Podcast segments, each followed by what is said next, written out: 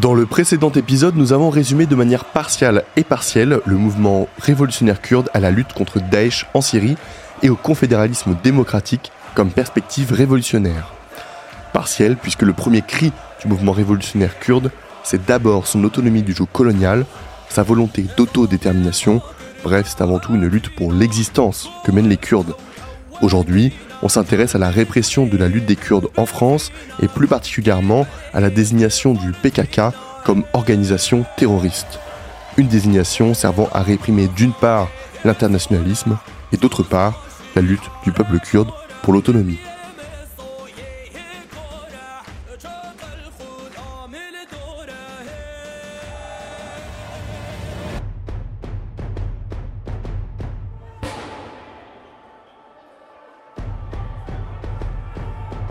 Ce n'est pas si facile de prouver qu'on n'est pas terroriste. Et c'est ce qui est arrivé à Libreflot pendant le procès du 8 décembre 2020. Un sous-entendu planait en salle d'audience comme un fantôme, celui du PKK. Le PKK, Parti des travailleurs du Kurdistan, sur la liste des organisations terroristes de plusieurs pays. Mais le PKK, c'est aussi une organisation révolutionnaire qui lutte pour la liberté des Kurdes gravement réprimés. Alors pour ce nouvel épisode de Rien à déclarer, quittons un temps la 16e chambre du tribunal de Paris et les inculpés du 8 décembre, et allons voir de plus près si ce trait d'union entre PKK et terrorisme ne serait pas le nom d'autre chose. Je suis Violette Voldoir. Je suis Pierre-Louis Collin. Vous écoutez Rien à déclarer, un podcast original de Radio Parleur.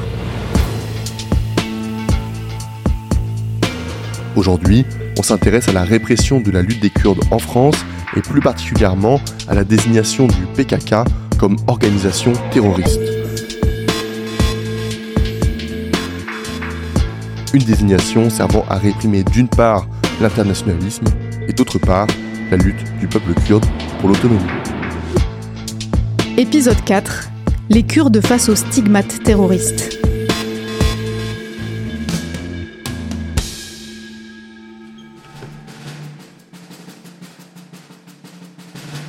Nous sommes à la fin de la Première Guerre mondiale. Les puissances occidentales et coloniales s'arrangent le droit de découper comme elles le souhaitent le défunt empire ottoman et donc le Moyen-Orient. Entre 1918 et 1926, à la suite de plusieurs années de guerre et de pourparlers avec la jeune Turquie de Mustafa Kemal, les Kurdes se voient dépossédés d'un territoire autonome.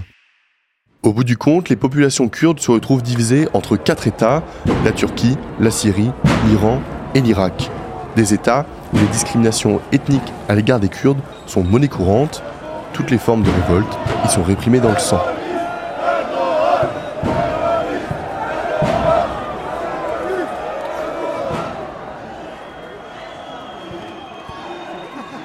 Aujourd'hui, des diasporas kurdes sont présentes partout dans le monde. Pour beaucoup, le PKK, le Parti des travailleurs du Kurdistan, organisation révolutionnaire armée, représente un horizon émancipateur. Son fondateur, Abdullah Öcalan, est détenu dans les geôles turques depuis plus de 20 ans. En fait, on se trouve dans un système euh, d'État-nation qui a été voulu par, euh, par l'Europe au Moyen-Orient. Euh, et c'est selon cette logique que le Kurdistan a été divisé entre quatre États.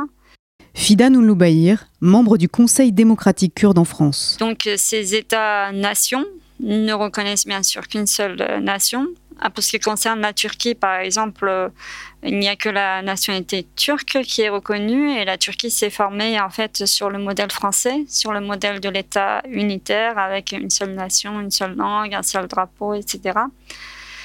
Euh, et, donc les Kurdes dans, ce système ne sont pas ne sont pas du tout euh, reconnus. Donc il y a eu une politique d'assimilation intensive. Euh, pour faire disparaître euh, l'identité, euh, la culture kurde, la langue kurde. Et cette, en fait, cette politique d'assimilation, elle a commencé dès le début de la République de Turquie, dont on fête aujourd'hui, on célèbre cette année le centième anniversaire. Ce, centenaire, c'est un centenaire de répression, de, de violence pour les Kurdes. En France, les militantes de la cause kurde ne sont pas épargnées par la répression. Pour ne citer qu'un exemple, en novembre 1993, deux associations kurdes sont dissoutes pour leur prétendu lien avec le PKK. Plus de 200 personnes sont alors interpellées dans toute la France et une vingtaine sont placés en détention provisoire. Huit ans plus tard, en 2001, l'affaire se clôture par un non-lieu. Aujourd'hui, on s'intéresse au cas de ces militants kurdes de Marseille, arrêtés peu de temps après les inculpés du 8 décembre et condamnés par le parquet national antiterroriste en avril dernier. Ils sont six, dont actuellement trois en détention, à avoir fait appel de leur premier jugement.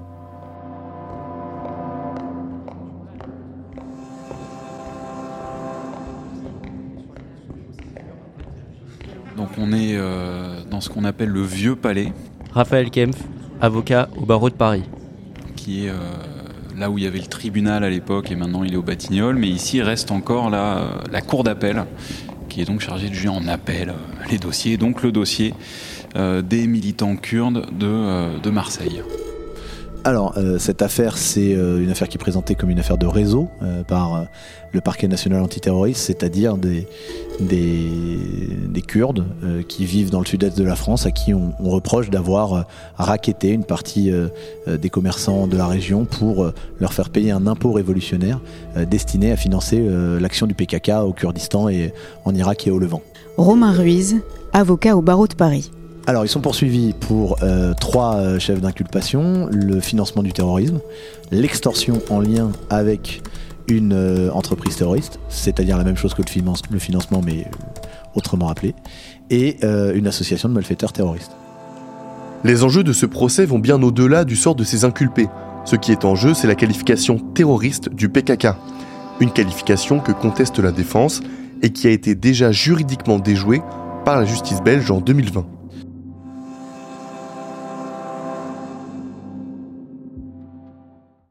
Alors pourquoi est-ce que les membres du PKK ne sont pas euh, des terroristes? Parce que euh, finalement le droit, le nôtre, le droit français, euh, précise qu'il y a deux situations. Soit vous êtes un groupe terroriste et on vous applique la loi antiterroriste, soit vous n'êtes pas un groupe terroriste, vous êtes un groupe armé combattant et on vous applique le droit de la guerre tel qu'appliqué par le code pénal français. Ce que nous soutenons depuis euh, des années maintenant, euh, c'est que les membres du PKK, de par la guerre qui est menée contre euh, les forces gouvernementales turques et les exactions d'ailleurs du régime turc à l'encontre de membres du PKK depuis des années, mais également depuis un certain temps l'action du PKK à l'encontre de l'État islamique et les victoires décisives sans lesquelles d'ailleurs l'État islamique aurait toujours une hégémonie territoriale sur la région, inclinent et doivent aujourd'hui incliner la justice à considérer cette organisation comme euh, un groupe armé au sens du droit international humanitaire et absolument pas euh, comme euh, une organisation terroriste qui est une, une folie aujourd'hui. Et ce que nous disons, c'est que finalement, la justice française se repose sur un certain nombre d'éléments qui sont soit juridiquement faux, soit matériellement infondés, pour dire que le PKK est une organisation terroriste. Les arguments juridiquement faux, c'est tout d'abord le fait que euh, le PKK est considéré comme une organisation terroriste par l'Union européenne. Et c'est vrai qu'il y a une liste au niveau de l'Union européenne qui dit que le PKK est, terroriste. Seulement, euh, cette liste, c'est une liste qui est politique, mais qui aussi doit se fonder sur des décisions rendues par les juges euh, des différents États membres de l'Union européenne. Et donc quand on lit euh, les décisions européennes, ils font référence à une décision de la Cour de cassation française considérant que le PKK est une organisation terroriste. Pourtant, lorsqu'on lit la décision de la Cour de cassation française, celle-ci fait référence à la liste de l'Union européenne pour dire que le PKK est terroriste. Donc c'est le serpent qui se mord la queue.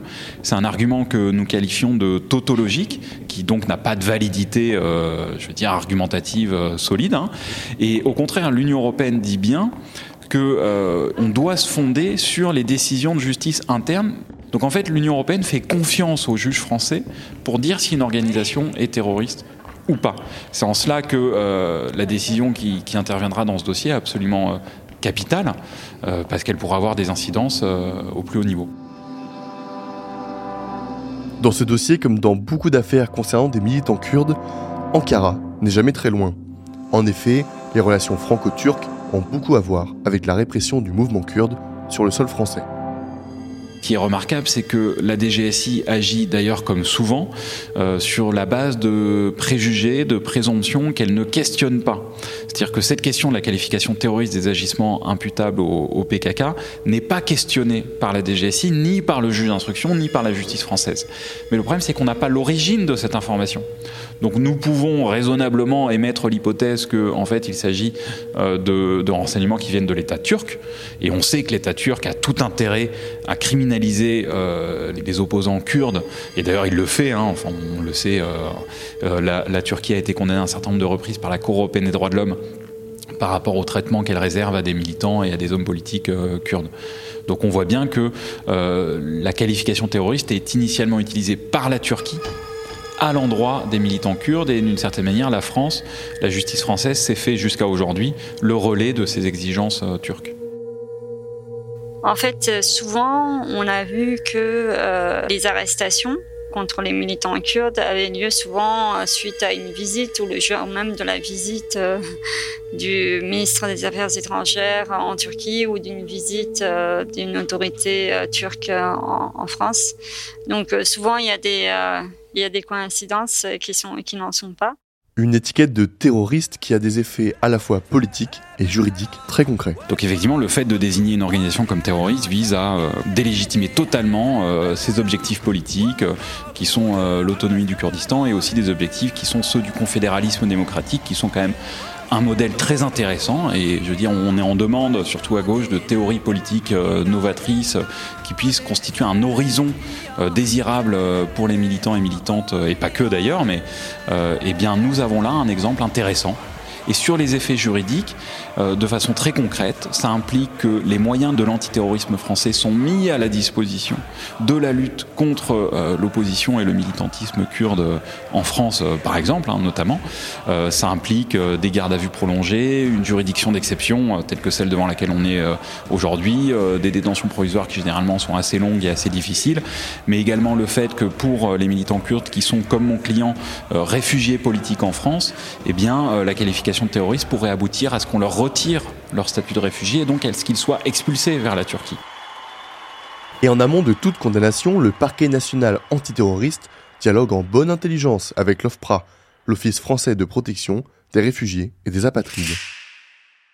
Autre volet de la répression administrative à l'encontre des Kurdes, le gel des avoirs, une mesure prise conjointement par le ministère de l'économie le ministère de l'Intérieur. Ça peut durer six mois, la période minimum c'est six mois, mais ces six mois peuvent être prolongés. Il y a certaines personnes qui ont eu leur savoir gelé pendant des périodes allant jusqu'à trois ans. Et par la suite, à chaque fois qu'il y a des gels des avoirs, bah, les banques, elles prennent peur, elles ferment les comptes de ces personnes-là.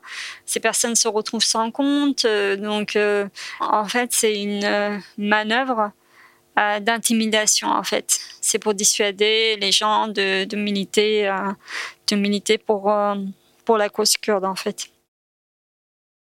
C'est des décisions administratives répressives qu'il faut contester devant le, le tribunal administratif. C'est des décisions qui sont fondées sur des notes blanches des services secrets français et des notes blanches qui sont truffées de fausses informations. Mais comme ces notes elles proviennent bah, des autorités, on ne peut pas les contester en fait auprès du juge administratif. Quoi qu'on dise, ces notes, euh, elles, sont, elles sont valables. Quoi qu'on dise sur les informations, quels que soient les éléments qu'on apporte pour contester ces notes, il n'y a rien à faire en fait. Jusqu'à présent, on n'a rien pu faire contre ces décisions administratives. Malgré sa particularité, cette affaire des Kurdes de Marseille n'est pas à dissocier de celle s'attaquant généralement au mouvement social. Le parquet n'hésite d'ailleurs pas à utiliser l'affaire comme un élément à charge de plus dans le procès du 8 décembre.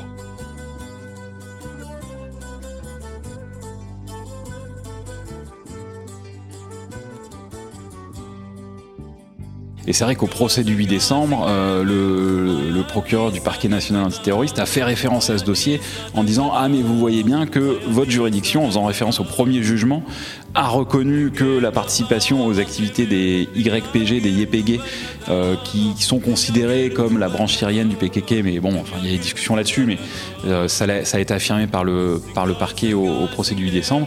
Et eh bien finalement, ce dossier dont nous parlons aujourd'hui sur le PKK est utilisé comme un élément à charge par euh, le parquet antiterroriste dans le dossier du 8 décembre pour dire mais vous voyez euh, finalement d'une certaine manière le fait de combattre au Rojava euh, correspond à une activité terroriste.